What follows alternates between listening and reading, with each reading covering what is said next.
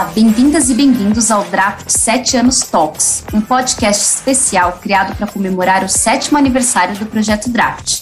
Eu sou Dani Rosolém, editora do site, e vou comandar nossa primeira conversa.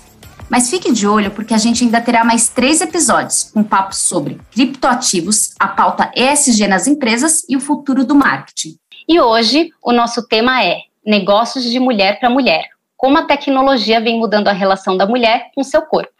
A gente vai falar das femtechs, junção da palavra female com technology, são negócios tecnológicos focados na saúde e no bem-estar feitos por e para mulheres.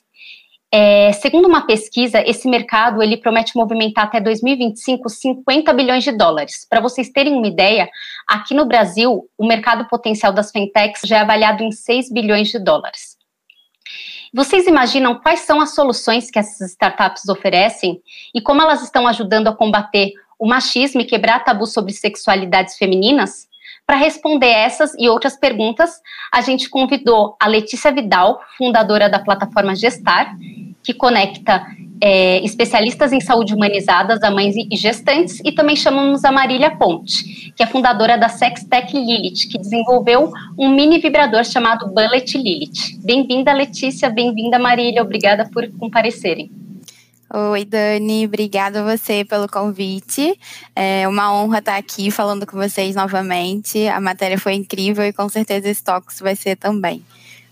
Também posso dar as palavras da Letícia, as minhas. Eu fico sempre empolgada como o draft abre espaço para a gente falar de inovação e para compartilhar as histórias e espero aprender com vocês bastante também, compartilhar um pouco dessa jornada com a Lilith. Então, bora lá, vamos começar. Eu queria saber é, o que levou vocês a empreender nesse segmento de Femtechs. Quer começar, Marília? Claro, vai ser um prazer. Acho que, é, primeiro, a Lilith é uma marca de vibradores brasileira criada por e para mulheres.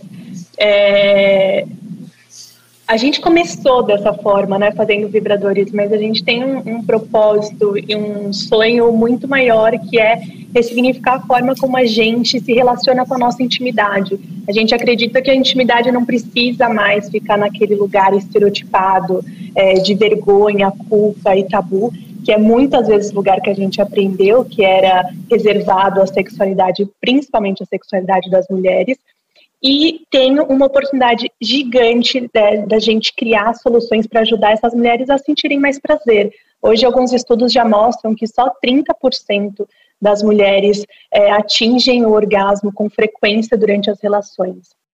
E é a razão de existir nasceu assim dessa indignação é, coletiva depois que eu percebi que não era uma dor só minha, assim, sabe? É, ainda estamos em 2021, mas ainda tem muito tabu. A gente faz várias pesquisas com a nossa comunidade e a gente vê que as mulheres é, ainda têm muita vergonha. A principal dúvida das nossas clientes ainda é como que o produto vai chegar, qual é a embalagem.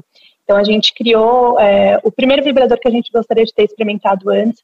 A gente acredita que é essa ferramenta para ajudar a desmistificar essa relação com a intimidade. É, bom, é, a Gestara ela nasceu a partir do parto da minha mãe, é, quando ela engravidou do meu irmão e eu tinha 13 anos, e ela sofreu uma violência obstétrica que me chocou bastante. Então, desde então, eu comecei a me questionar se todo parto e se toda via de nascimento precisava ser assim, porque se fosse, eu não teria filhos, né? Eu me recusaria a viver isso, porque eu não queria é, sentir isso na pele, além de ver a minha mãe. Então, eu comecei a observar todas as gestantes da minha família durante muitos anos, durante todos esses anos, até que, quando eu tinha 18, uma prima teve parto domiciliar. E aí, um novo caminho se abriu e eu comecei a entender que existia, assim, outro, outra forma, né? Outra maneira de conseguir, sim, ser respeitado é, ser respeitada durante esse momento e durante toda a gestação e também na maternidade. Então nasceu a gestar. E desde então a gente vem transformando bastante é, desse cenário dentro da nossa comunidade, da forma que a gente consegue. É, o Gestar vem muito para lutar contra a violência obstétrica. É, hoje no Brasil, uma em cada quatro mulheres sofre com a violência obstétrica e mais de 70% dessas mulheres são mulheres pretas. E a gente nasce né, com o maior propósito de conectar esses profissionais que realmente estão é, focados em atender essas mulheres com autonomia e com respeito, respeitando é, os desejos dessa família, principalmente dessa mulher. Legal. E assim, o mercado de fintechs não é exatamente novo, né? É, o, o termo, pelo menos, foi cunhado pela empreendedora Ida Tim em 2013, né? Ela desenvolveu o aplicativo Clu, que faz o controle menstrual e de ovulação das mulheres. Mas aqui no Brasil a gente começou a ouvir esse termo mais recentemente, né?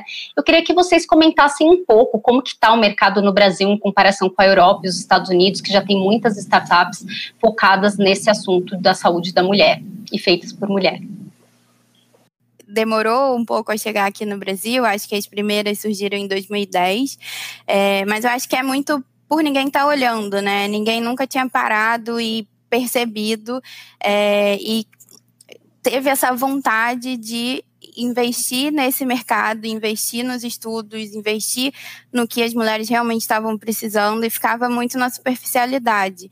Então, assim, eu acredito que hoje a gente já tem uma grande rede de, de fintechs e sextechs também que estão focados no bem-estar, na autonomia, entregar informação de qualidade, porque a gente fala na Gestar que o maior enxoval que essa mulher pode ter é informação. E eu acredito que isso se encaixa também no nicho da Marília, em qualquer nicho de é, fintech, porque as mulheres são privadas de informação desde sempre né? A gente nunca pode nunca pôde debater, ainda é difícil esse debate e por conta disso as informações demoram a chegar, eles não querem que chegue. Então, acho que isso deixou a gente com um passo atrás, mas tem muita gente querendo mudar esse cenário e eu acredito que a gente daqui a pouco vai estar tá para a para assim, porque qualidade não falta e vontade também de transformar tudo isso.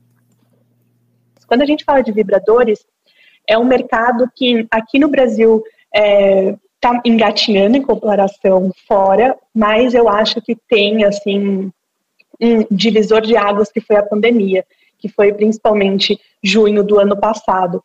Antes da pandemia, a gente já tinha alguns dados que mostravam que nos Estados Unidos 30% das mulheres já tinham experimentado algum vibrador. E esse número aqui no Brasil, 50%, perdão, 50% nos Estados Unidos, esse número aqui no Brasil era 30%. É, e esse mercado, assim, de uma forma bem resumida, lá fora e aqui a gente cresceu de uma forma parecida, foi evoluindo em algumas ondas, assim. Primeiro, é, a maior inovação que foi nos anos 60 foi as mulheres americanas é, e mais para frente aqui no Brasil empreendendo e abrindo seus próprios sex shops, né? E aí quando as mulheres criam as suas próprias lojas, elas fazem uma curadoria melhor é, e mais relevante para o público delas é, naquele, naquele espaço. Elas começavam a criar, começaram a criar um espaço de educação sexual que não tinha, né? Porque para vender o produto precisava ensinar como usava, precisava mostrar a anatomia. E aí, é, com o tempo, e aí no começo dos anos 2000, a gente foi tomando conta do outro lado que faltava, né? Depois de, de ter é, grandes marcas de sex shops lideradas por mulheres e grandes empreendedoras, a gente foi de fato produzir os produtos. Então a gente tem marcas é, americanas que têm engenheiras do MIT desenvolvendo produtos com tecnologia, é, com impressão 3D que a gente não via antes. Aqui no Brasil, eu acho que realmente é muito recente. É, foi nessa pandemia que a gente está criando um ecossistema de sex tech, assim, com marcas de lubrificante criadas por mulheres naturais, marcas de vibradores, sex shops é, licenciando o próprio portfólio de produtos e nunca se vendeu tanto, né? É, foi foi um, um, um, divisor de águas porque de fato a gente é, começou a chamar a atenção, né? Por que, afinal das contas, por que, a pergunta de um milhão, a sexualidade feminina, em especial o prazer das mulheres, ainda causa tanto escândalo, Marília? A gente, como sociedade, estudou a sexualidade masculina e concluiu que era sexualidade humana, né? A gente é, ainda vê o corpo da mulher, da sexualidade do sexo biológico, né, mulher, é, como algo incompleto, que falta, e ainda reforça uma posição de que nós precisamos estar no lugar de objeto de desejo, né? Então a gente precisa agradar, dar prazer e não necessariamente se autorresponsabilizar com uma relação de liberdade e autonomia com o próprio corpo, para tomar as nossas próprias decisões, para é, é, explorar as nossas potencialidades, tudo mais. Se a gente for pelo, pelo estereótipo né, do que acham que é bom para a gente, a gente vai ficar muito na mão e os dados estão aí, né? As mulheres não estão sentindo prazer. É, ainda existe até hoje mulheres jovens, mulheres maduras, essa relação de culpa e os produtos que às vezes a gente acha que são as ferramentas que mais vão é, solucionar, na verdade você vai, vai estudar e não faz sentido, né? Não faz sentido é, reforçar para a gente, né? A gente acredita que não faz sentido reforçar é, da forma como a indústria tradicionalmente oferece as soluções, que é assim, uma coisa que você precisa comprar para pimentar a relação, muito inspirada pelo, pela pornografia e com produtos que tem pouca relação, assim, né? Bom, é, a gente nunca teve o direito de ser dono do nosso próprio corpo, né? E até mesmo quando a gente está gerando uma vida, é, trazendo outra vida para o mundo, a gente continua sem ter essa autonomia e sem ter esse direito. É, isso falando da gestação em si, né? Então, assim, hoje, é, no cenário materno-infantil e gestacional e de é, maternidade, a gente vê que essas mulheres não têm autonomia para nada, né? Elas não têm autonomia para escolher seu tipo de parto, elas não têm autonomia para falar sobre isso, elas não têm autonomia para ser escutada. Então, todos esses ambientes, além da informação, precisam ser criados. Né? Hoje a gente tem também dentro da Gestar eventos, rodas de conversa, onde a gente consegue sentir também dessas mulheres o quanto elas não sabem e o quanto não é falado. E uma das principais violências obstétricas é a omissão de informação, né? Então, a gente vê a omissão de informação como uma das, um dos maiores índices de violência, porque não querem simplesmente falar e acham que não é importante repassar para essa mulher qualquer tipo de informação que vai empoderar ela em qualquer momento, né? É, tanto no momento gestacional quanto no pré-concepção, quanto do não querer engravidar também, é, que é um direito e as pessoas esquecem disso. Legal. Eu queria é, perguntar para Marília é, sobre a questão da, da mulher é, ter preconceito com a própria sexualidade feminina. Como ajudar a combater esse tipo de tabu que ainda existe entre algumas mulheres? É, a gente tem um estereótipo de que para acessar a sexualidade, que na verdade é algo integralmente ligado à nossa identidade, supernatural, a gente acessa desse lugar do pornográfico, né? A gente não sabe muito bem definir o que é o erótico fora isso. É, então, acho que esse preconceito, na verdade, é mais um, o que a gente reproduz, né? Porque é, vai, de, vai contra totalmente a nossa liberdade. É, e é uma reprodução de um discurso que não é nosso, que já estava aqui quando a gente chegou, né? Então, é, toda, toda a, essa, essa, essas falas é, dizem muito de, umas, de dores que a gente sente na nossa própria pele, e aí em níveis diferentes, de acordo com cada recorte que a gente está, mas eu sempre fico impressionada o quanto é, quando a gente está falando de, de sexualidade e intimidade, quanto atravessa muitas mulheres. Eu converso com mulheres que têm muito acesso, que são, assim, é, referências nas suas áreas, que estão no, no, nos palcos falando, tudo mais. E aí, quando a gente vai falar de sexualidade, foi uma caixinha ali que algumas delas desistiram. É, então, e quando a gente vai falar com outras mulheres é, em contextos muito menos privilegiados, também não tiveram muito menos acesso à informação é, mas a gente se engana em achar que uh, quem tem acesso privilegiado sabe de e teve essa educação sexual, porque é, não tem, a gente não tem. E aí em geral, a gente reproduz coisas, assim. Então, eu acho que é, não tem, por isso que é, os produtos sozinhos não vão resolver o problema e a gente precisa muito de educação e de comunicação. E aí a gente entra em outro desafio que é como a gente comunica e educa e passa informações é, com base, com evidência científica, de um lugar é, com cuidado, com afeto, com respeito, se a gente depende de canais e territórios que não são nossos, que em geral censuram esse tipo de conteúdo e coloca tudo numa, numa mesma caixinha, né? Você uhum. fala de sexualidade, é a mesma coisa que sexo, e aí é censurado, esses conteúdos não são entregues. Então, esse é um desafio, mas é, a gente não pode deixar de comunicar. Até complementando o que a Marília estava falando, é, sobre sexualidade ser saúde. Né? E quando a gente chega no momento da gestação e da maternidade, você a gente entende ainda mais a importância da sexualidade, assim, das mulheres entenderem como funciona o aparelho reprodutor dela. E muitas vezes elas não sabem. Então, a gente chega dependendo do público em que a gente vai conversar, em que a gente abre esses eventos, em que a gente realiza as rodas, elas não sabem como funciona o mínimo, sabe? Não sabem a diferença. Gente, e é assim, chocante, não sabe a diferença de onde é o xixi e onde sai a menstruação. Então, assim, meu Deus, há quantos milhares de anos nós menstruamos e fazemos xixi. E ninguém virou para elas e contou que é um lugar diferente, sabe? É, a gente tem diversos tipos de útero. Ninguém fala disso. Todo mundo acha que só existe um. Ninguém conta que existe diversos tipos, diversos tipos de lábios, diversos tipos então, assim, a gente chega com mulheres totalmente cruas sobre o funcionamento do seu corpo.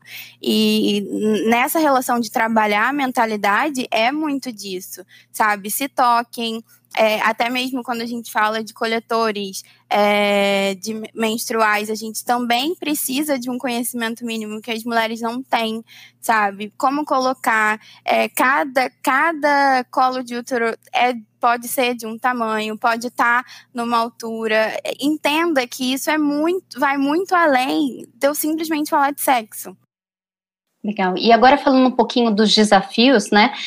A Lilith e a Gestar foram fundadas em plena pandemia, né? Como foi empreender do zero numa das maiores crises das últimas décadas? E também outros desafios que vocês enfrentaram, além da pandemia, né? Para somar.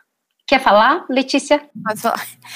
A gente já vinha na ideação da Gestar, né? E jamais e pensando que ela seria de base tecnológica, sem jamais imaginar que tudo isso iria acontecer, né? Acho que não estava nos planos de absolutamente ninguém que a pandemia iria estourar e a gente ia se ver nesse cenário totalmente digital e que para gestar é, facilitou com que a gente escalasse a nossa a nossa operação porque é virou realmente tudo aquilo que as pessoas poderiam fazer, né? Então, o agendamento ser pela plataforma, os atendimentos estarem por ali, os eventos online, é, tudo facilitou para que essas mulheres tivessem também onde encontrar informação rápida sem precisar sair de casa.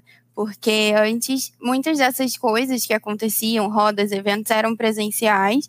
Então, a gente entrou ali realmente num, numa lacuna muito necessária. E isso colaborou para que para que a gente pudesse escalar. Então, o online facilita muito também, né? Essa rapidez da informação, esse rápido atendimento. Então, eu estou numa emergência de amamentação, eu preciso agora de uma profissional. Eu não vou sair andando pela rua, nem vou numa clínica, eu preciso agora, eu quero agora. E as pessoas estarem acostumadas ao agora estar online, estar no celular e saber que não tem muita coisa para caçar na rua, é, deu para gente um retorno muito bom. Mas é isso, né? Infelizmente foi por conta de uma pandemia, mas a gente acredita que o movimento vai deixar sequelas, mas também deixa a esperança de que as pessoas hoje conseguem utilizar o online de forma muito mais como posso dizer, mais prática e também mais dentro da rotina do que antes. É, mas para o segmento de vibradores, como eu disse, a pandemia é, acelerou um pouco essa essa busca por ferramentas de bem-estar sexual, né? A gente ainda não tem muitos estudos, mas nunca se vendeu tanto. É, as pessoas buscaram mais informação de bem-estar sexual por os solteiros estarem trancados em casas, pelos casais estarem trancados em casas juntos.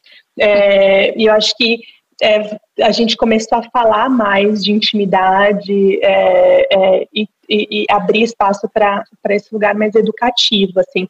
Então, teve alguns aceleradores, tem os seus desafios, é, mas a gente nasceu já nesse, nesse contexto muito doido, assim. Então, já já estava com essa cabeça. O principal, o principal canal de vendas é e-commerce e tudo mais, então não foi tão assustador, porque foi, foi o susto quando a gente estava na ideação. A partir do momento que colocou o botãozinho para lançar, já estava no ar. Se já é difícil para empreendedoras no geral acessar investimentos, como é que fica esse cenário no caso das fintechs e sextechs? É, por mais que seja um mercado gigante que movimenta muito dinheiro e que, que a gente vê crescendo muito, muito, muito, é, se a gente falar é, do lugar comum e, e, se a gente vender como é, é historicamente vendido, é, as portas são fechadas. Agora, a gente está conseguindo burlar né, e hackear o sistema, a gente está conseguindo trazer educação, quando a gente fala que é sobre bem-estar sexual, quando a gente traz dados, que as mulheres não estão sentindo prazer nas relações, quando elas estão sozinhas, elas conseguem atingir o clímax, que esses produtos ajudam e contribuem. Mulheres que usam vibradores têm uma rotina de checagem de saúde e visita ao ginecologista maior, são mulheres que têm, têm um conhecimento, uma autonomia do corpo, é, que se olham mais no espelho quando tem algum problema ou alguma coisa de errado, elas percebem mais rápido. Então, quando a gente traz esses dados, é, fica mais fácil, né? E alguns investidores, mesmo investidores homens, estão se mostrando in, interessados em ouvir sobre os investidores e sobre todo esse ecossistema de empreendedorismo, quando a gente fala em si de mulheres, já é mais difícil, né?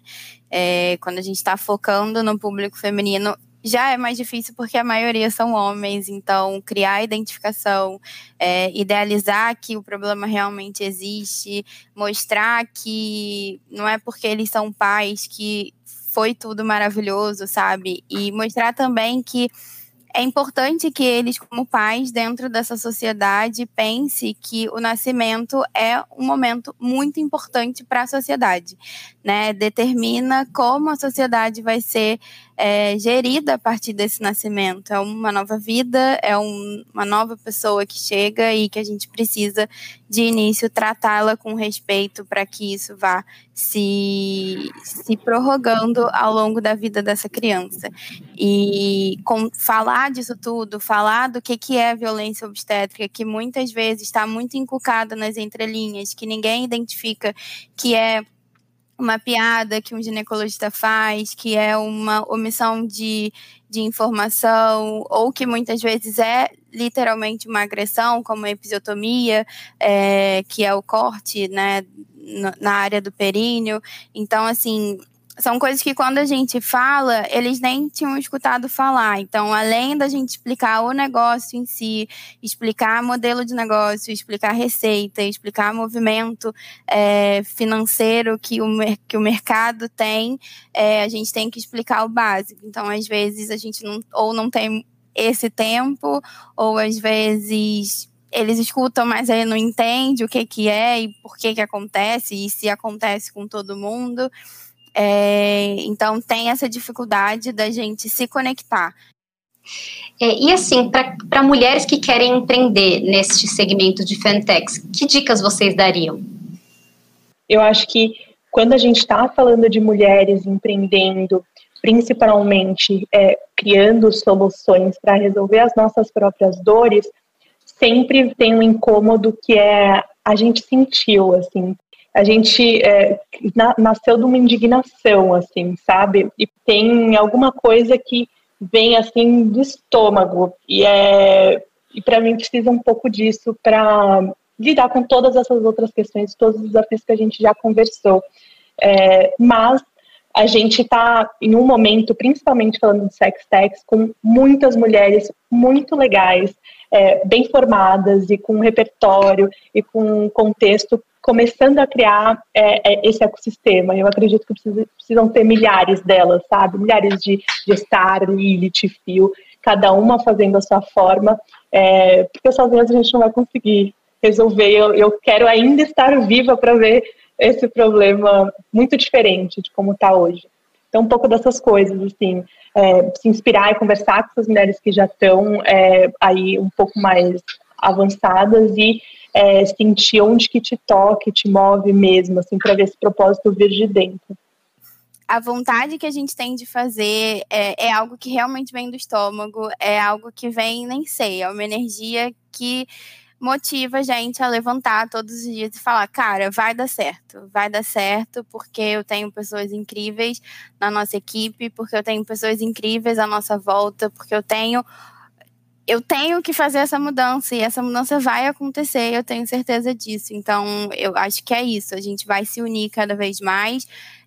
É entender que mulheres não são rivais, elas são muito, muito parceiras e quando a gente se une, dá muito certo, assim. É, é, um ecossistema incrível. A gente vem de um ecossistema que é Bitumam e a gente sabe que a união dessas mulheres é, faz toda a diferença. Assim, fez muita diferença no nosso caminho quando a gente, depois de várias acelerações, tinha que eram majoritariamente, majoritariamente feitas por homens. Eu cheguei na Bitmami e eu falei, meu Deus, né? Tem mulheres aqui, tem, tem gente, tem mulheres que têm filhos e, meu Deus, elas estão entendendo tudo que eu estou falando e é fundamental. Então, assim, por mais espaços como esses, para que mais mulheres possam ter coragem de fazer o que a gente está fazendo, porque é coragem. Não tem nenhuma, acho que não tem outra palavra a não ser botar o pé onde a gente nem sabe aonde, mas acreditar que o chão vai se formar em algum momento porque a mudança precisa ser feita e alguém tem que estar tá ali na linha de frente. Chegamos ao fim do primeiro episódio do podcast Draft 7 Anos Talks. Obrigada por nos acompanhar. E não perca as próximas três conversas que abordarão o mercado de criptoativos, a agenda ESG nas empresas e o futuro do marketing. Aproveito também para convidar você a seguir nosso conteúdo no site www.projetodraft.com e em nossas redes sociais, no Facebook, LinkedIn, Twitter e Instagram, onde estamos como arroba Projeto Draft. Um abraço e até a próxima!